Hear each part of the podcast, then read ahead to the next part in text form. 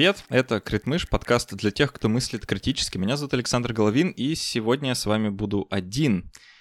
Когда я только начинал делать этот подкаст, у меня была идея, что он будет тем местом, где люди будут менять свои убеждения, отказываться от тех убеждений, которые не подтверждаются научными фактами, и как-то принимать новые убеждения.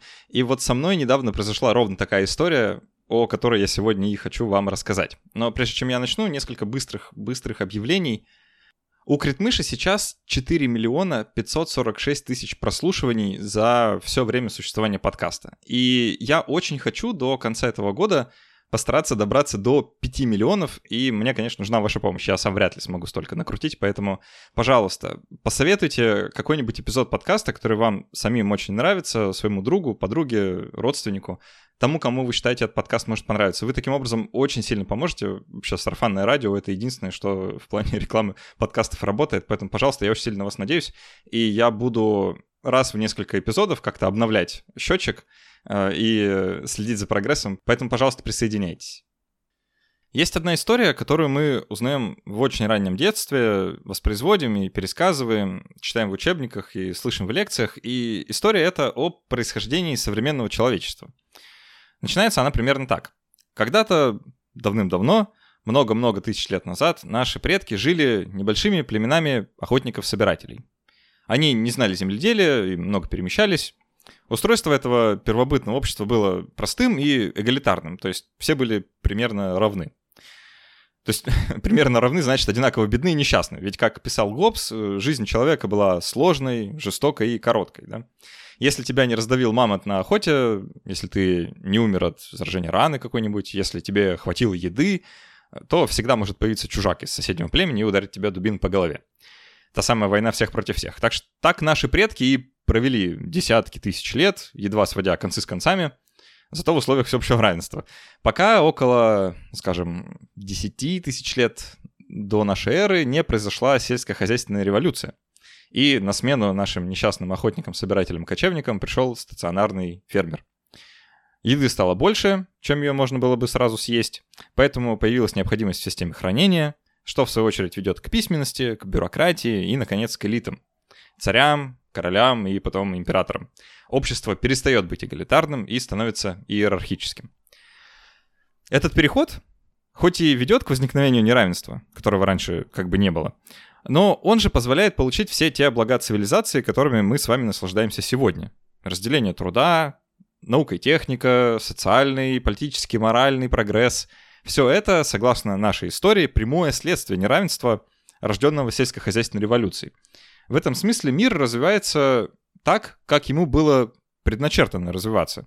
Без империй, колоний, войн, нищеты, несчастья, не знаю, многомиллионных жертв рукотворного голода. Не было бы ни интернета, ни кинематографа, ни мороженого. В совсем упрощенном виде эта история выглядит так. Почти все свое время на этой планете мы провели в маленьких группах охотников-собирателей, потом появилось сельское хозяйство, вместе с ним города, цивилизация и неравенство. То есть человечество прошло серию социальных стадий от примитивной такой групповой племенной до развитой современной. Такой взгляд можно еще назвать социальным эволюционизмом. Но что если я скажу вам, что ничего из этого не является правдой? Что у нас нет четких научных доказательств, которые говорили бы в пользу такой версии человеческой истории. Зато есть куча свидетельств, которые в эту версию ну никак не укладываются. Давайте попробуем разобраться по порядку, но для начала я хочу сказать, что я сам считал вот до совсем недавнего времени эту историю истинной и не требующей вообще никаких дальнейших доказательств и размышлений, и воспроизводил этот нарратив прямо здесь, прямо в подкасте, и точно не один раз. Вот, например, короткий отрывок из недавнего эпизода про кризис ментального здоровья, где я рассуждаю о том, вот как жили наши предки. Появление массового общества — это типа доля процента от общей истории человечества. Да, там массовое общество когда появляется? Ну, не знаю, ну, 18-19 век, да, там, с началом индустриальной э, революции. А до того, как люди жили, ну, скажем, отмотаем хотя бы тысячонки на 5 лет назад, тысяч, да, и 5 тысяч лет назад люди жили, ну, типа там, в городах, сейчас беру это слово в кавычки, ну, типа там по 300 человек, да, вот там 500 человек, большой город. А, вы все, конечно, всех знаете. Ну и город — это тоже такое очень условное обозначение, да. Все живут ну, там, примерно одинаково, только-только появляются какие-то ну, не знаю, может, 5000 лет назад уже были какие-то там элиты, условно, да, короли э, местного значения, типа там в Уруке где-нибудь, да, какой-нибудь Гильгамеш. Э, А еще раньше такого вообще не было. То есть в целом, ну, люди жили, да, ну вот как э, такие прокачанные приматы в хорошем смысле. То есть э, была какая-то общность, там, скажем, 100, 200, там, 150 человек, э, с которыми вот вы взаимодействуете на постоянной основе, и это таким образом, э, вот вы член этого, этого коллектива. Для вас все понятно, в картине мира нет никаких э, эм, проблем, да, вы не страдаете от одиночества, скорее всего, потому что ну, вы вряд ли подвергаетесь какому-то уж сильному астракизму там, э, или еще чему-то такому. У вас есть семья, ну или, по крайней мере, э, какие-то родственники. Эм, Оцените, насколько точно я воспроизвел этот нарратив. В этих фразах я подспудно подразумеваю, что люди жили так, как я описываю, на протяжении почти всей своей истории. Но откуда я это взял? Вот есть ли вообще основания так считать? Ведь даже 5000 лет — это огромный срок, не говоря уже о двух сотнях тысяч лет. Примерно столько тысяч лет назад вот появляется человек разумный в своем современном обличии. К слову, я такой не один. Если вы, например, послушаете лекции, скажем, Екатерины Шульман — то вы этот нарратив тоже услышите и узнаете. Откуда же он взялся, этот нарратив? Помимо уже упомянутого Гоббса с его идеей естественного состояния человека войны всех против всех, стоит вспомнить э, Жан-Жака Руссо, который в середине 18 века пытался ответить на вопрос, откуда берется неравенство в своей работе, которая, в общем-то, так и называется «Рассуждение о происхождении неравенства между людьми». Там он рисует образ благородного дикаря, это термин в кавычках, да, благородного дикаря, первобытного такого человека, нетронутого, не испорченного еще цивилизацией. Первобытный этот дикарь живет в гармонии с природой, не притесняет себе подобных, и так как не имеет искусственных потребностей, то ни в чем и не имеет недостатка. В этой картине первобытное такое блаженство противопоставляется современному обществу, ну, современному Руссо, то есть Франции 18 века, которое полно, конечно, бессмысленных предрассудков, пороков, бедствий, и как бы ставится вопрос, как одно произошло из другого. Вот только краски для этой картины, надо сказать, весьма красивые. Руссо позаимствовал не из научных данных о жизни предков и там не из каких-нибудь антропологических путешествий по Австралии или Южной Америке, а из фантазий. Впрочем, сам Руссо и не утверждал обратного. Начитанный слушатель, конечно, увидит тут знакомые библейские нотки, как будто бы перед нами снова миф о грехопадении и изгнании из райского сада, только немножко модифицированная, такая под нужды эпохи просвещения. Э, вот только современные нам авторы, например, Джаред Даймонд или точно известный вам Фрэнсис Фукуяма, которые берутся рассуждать о больших вопросах и истории человечества, все еще берут исходный вопрос Руссо, откуда берется неравенство, за отправную точку в своих рассуждениях. Но давайте взглянем на этот вопрос повнимательнее. Откуда берется неравенство? Сама постановка вопроса, его фрейм, уже несет в себе несколько предпосылок. Во-первых, есть такая штука неравенства. Во-вторых, это проблема. И в-третьих, было время, когда неравенства не было. Со времен, наверное, кризиса 2008 года неравенство и вообще рассуждение о нем находится так в нашей социальной политической повестке, и будто бы среди интеллектуальных и политических элит есть консенсус, что неравенство как бы вышло из-под контроля, что многие современные проблемы человечества так или иначе из этого неравенства проистекают. Забавно, что указание на вопиющее неравенство вот, кажется, будто бы бросает вызов современному статус-кво. Но сравните, как о том же самом говорили всего сто лет назад. В отличие от термина вроде «капитал» или «классовая вражда», слово «равенство», оно будто вот само собой напрашивается на какой-нибудь компромисс или полумеру. Можно вообразить себе вообще все, что угодно, хоть конец капитализма, хоть крах целых государств, но вот как вообразить себе конец неравенства? Что это вообще значит? И как должно выглядеть? Люди-то все разные, да, мы знаем, что они разные. Одинаковыми их делать никто, в общем-то, не хочет. Ну или почти никто. Неравенство, как термин, классно заходит технократам-реформаторам которые вот с самого порога считают, что никаких крупных социальных перемен с людьми больше произойти не может. По их мысли, мы уже достигли вершины социального прогресса. Зато можно поиграться с цифрами. Скажем, посчитать индекс Джинни, да, который отражает э, уровень неравенства в обществе. Или ввести прогрессивную шкалу налогообложения, или какую-нибудь новую программу социальной помощи можно даже поволновать население, сказав, что 50% совокупного богатства человечества принадлежит всего лишь десятой доли процента людей. Представляете? У, какой ужас. И все это без того, чтобы обратить свое и наше внимание на то, что на самом деле людей волнует в неравенстве. Например, когда некоторые, особо неравные, умудряются преобразовать свое богатство во власть над другими, Или когда они таким богатым говорят, что их жизнь на самом деле не важна и не имеет ценности сама по себе, в отрыве, скажем, от клана, родины или отечества. Нам предлагается поверить, что все эти следствия неравенства неизбежны. А неравенство, в свою очередь, неизбежный результат жизни в большом, сложном, городском и технологически продвинутом обществе. И это и есть главный политический посыл этого бесконечного воспроизводства этого нарратива про возникновение неравенства и доисторическую жизнь человечества. Если мы хотим избавиться от упомянутых выше проблем полностью, то нам каким-то образом нужно избавиться от 99% людей и снова стать сбившимися в маленькие кучки собирателями орехов. В противном случае остается лишь корректировать размер ботинка, который будет вечно молотить нас по лицу, или выдумывать, как от удара ботинка могут временно увернуться хотя бы некоторые из нас. Прежде чем мы двинемся дальше и поговорим о том, как этот нарратив воспроизводится разными авторами и какие у нас есть сведения для составления альтернативной версии истории человечества, я хочу отметить, что этот выпуск во многом основан на работах антрополога Дэвида Гребера и археолога Дэвида Венгроу. Я очень обильно цитирую их статью, ссылку на которую оставляю в описании. Обязательно прочитайте, если вам эта тема интересна. Метафора про ботинок принадлежит им. Небезызвестный Фрэнсис Фукуяма в своей книге «Происхождение политического порядка» пишет следующее. Цитата. На ранних этапах своего развития человеческая политическая организация подобна обществу на уровне группы, наблюдаемому у высших приматов, таких как шимпанзе. Это можно рассматривать как базовую форму социальной организации. Руссо указал на то, что происхождение политического неравенства заключается в развитии сельского хозяйства, и в этом он в значительной степени был прав.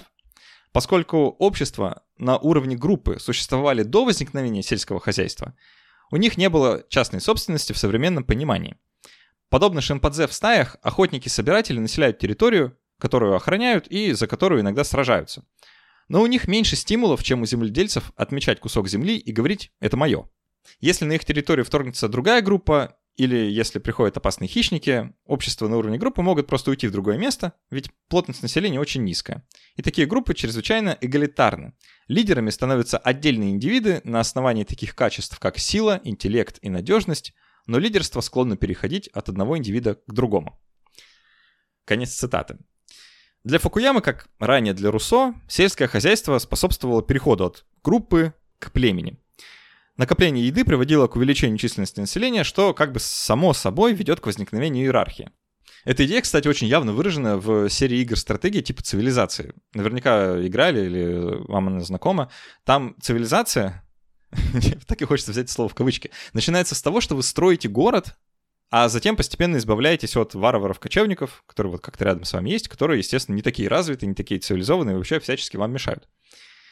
Надо сказать, что вся идеология таких игр мне теперь кажется чрезвычайно нелепой, впрочем, уже давно кажется. Мало того, что там можно играть за современных американцев, которые почему-то уже существуют 10 тысяч лет назад, так еще и развитие технологий и общества для вас как бы заранее предопределено и практически универсально для всех. Ну, за там, каким-то редким исключением, типа какой-то цивилизации, типа своя технология в этом древе, но общее направление у, у всех одинаковое. И никакая другая организация человеческого общества, кроме государств в современном виде, в таких играх невозможно по умолчанию. Вот как об этом пишет еще один автор, э, воспроизводящий нарратив Руссо, Джаред Даймонд, в своей книге, которая называется «Мир позавчера. Чему нас могут научить люди, до сих пор живущие в каменном веке». Цитата. Крупные популяции не могут функционировать без лидеров, которые принимают решения, исполнителей, которые воплощают решения лидеров, и бюрократов-администраторов, которые следят за этим исполнением. К несчастью для всех читателей и анархистов, которые мечтают о жизни без государства, ваши мечты несбыточны. Вам пришлось бы жить в крошечной группе или племени, где все друг друга знают и где не нужны короли, президенты и бюрократы. Конец цитаты.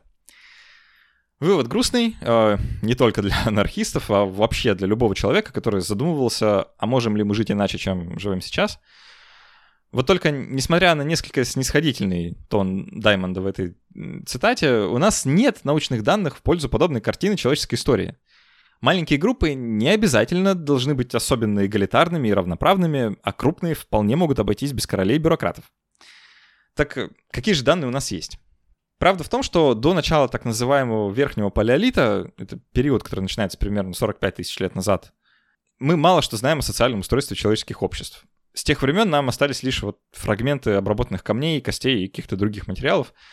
Но с началом верхнего палеолита картина становится более ясной. Этот период включает в себя пик последнего ледникового периода, который был около, там, скажем, 20 тысяч лет назад, на смену которому приходит период под названием Голоцен с более теплым климатом, в котором мы с вами сейчас и живем.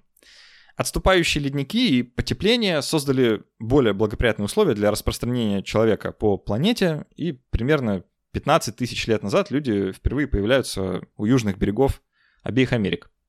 Больше всего данных о периоде верхнего палеолита есть из Европы, но это не потому, что Европа в этом смысле какая-то сильно особенная, а просто в силу того, что так исторически и политически сложилось, там просто больше искали.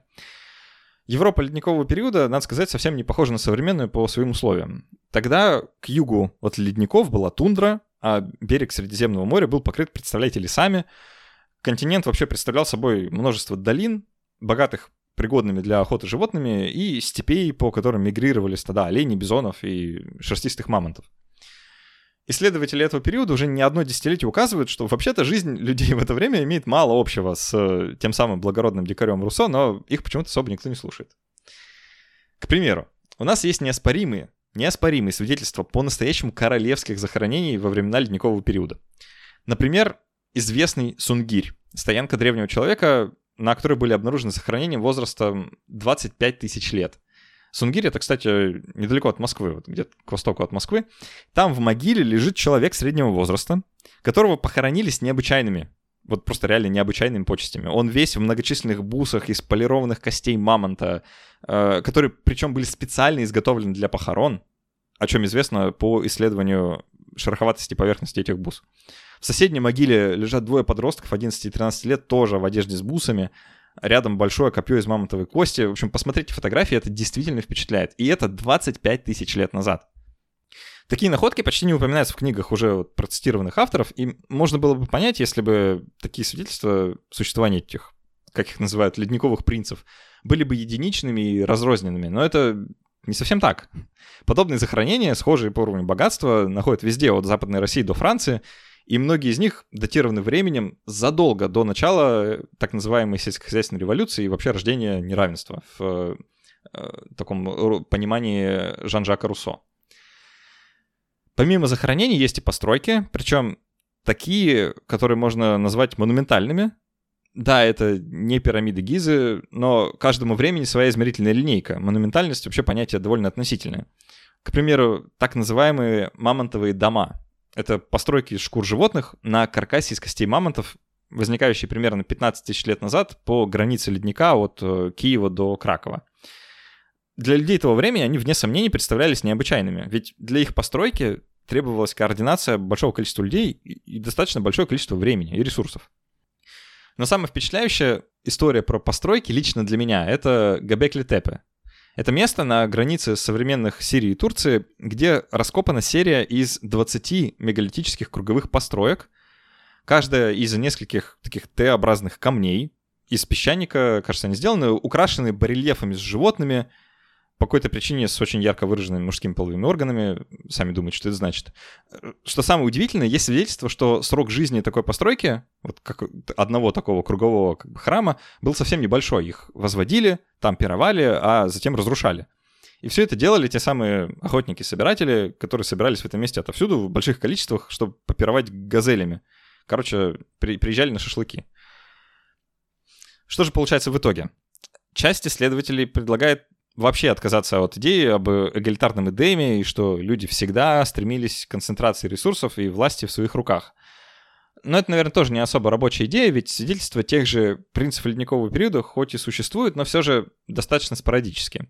Кроме захоронений мы не видим особо других проявлений деятельности этой э, ледниковой знати, которую ожидаем увидеть вообще вот знати в иерархическом обществе, вроде, не знаю, строительства каких-нибудь укреплений, фортов, дворцов, складов или еще чего-то такого.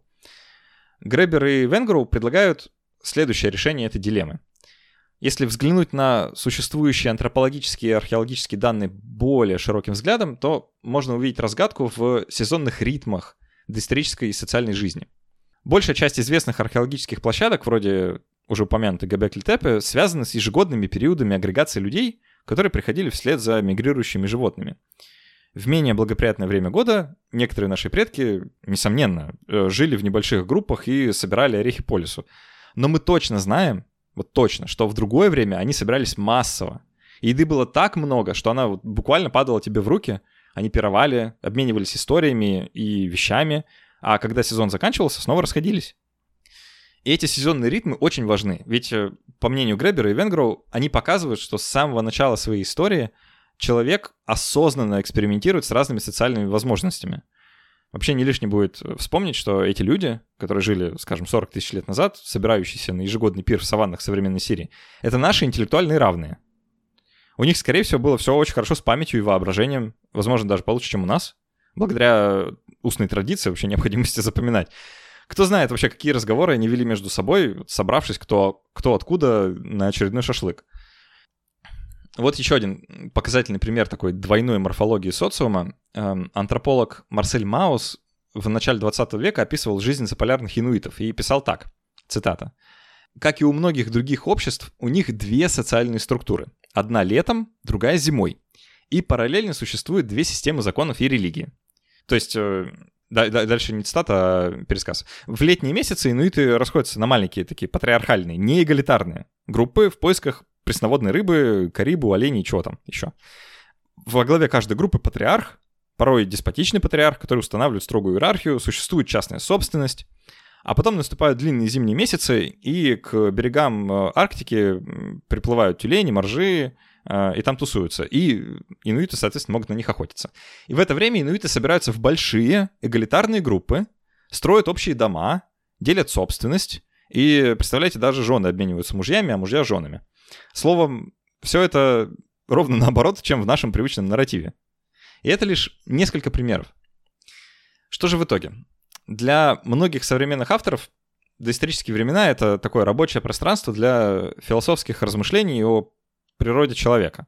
Люди по природе злые или добрые. Мы склонны кооперироваться или склонны сотрудничать. Эгалитарные мы по своей природе или склонны создавать иерархии. В результате они пишут так, будто бы 95% истории человечества с нами вообще ничего не происходило. Вот жили мы в маленьких группах и жили. И так было вот до сельского хозяйства, а потом понеслась. И стоило лишь открыть ящик Пандоры этого хозяйства сельского, как тут же оттуда вылезли короли и императоры.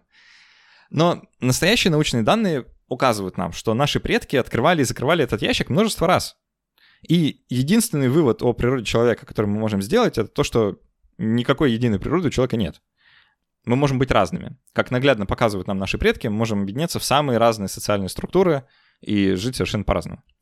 Так что настоящий вопрос не в том, откуда взялось неравенство, а в том, как это мы так застряли в том социальном устройстве, которое имеем сегодня. И почему нам так сложно вообразить, как можно жить по-другому. Надеюсь, что мое сбивчивое изложение вас заинтересует самим побольше узнать об этом. Начните со статьи в описании, она правда невероятно хороша. Можете посмотреть лекции авторов упомянутых, э, Дэвида Гребера и Дэвида Венгроу. Эм, это правда очень интересно, я сам буду с большим интересом дальше изучать, читать их книги. И я надеюсь, что теперь вы будете замечать, когда кто-то воспроизводит такой нарратив о человеческой истории, который не имеет четкого научного основания, и я сам постараюсь больше так в подкасте не делать. Буду вам очень благодарен, если вы подпишетесь на спонсор или на Patreon этого подкаста, поможете его делать. Это действительно, действительно большая, большой boost мотивации и всегда поднимать настроение, когда люди оставляют приятные отзывы. Все это можно делать, пожалуйста, по ссылкам внизу. И не забудьте порекомендовать этот эпизод или любой другой эпизод подкаста «Критмыш», который вам когда-то понравился, своему другу, подруге, брату, свату, кому угодно, э, чтобы помочь э, добраться до 5 миллионов прослушиваний к концу этого года, я буду э, давать периодические апдейты, насколько хорошо у нас получается.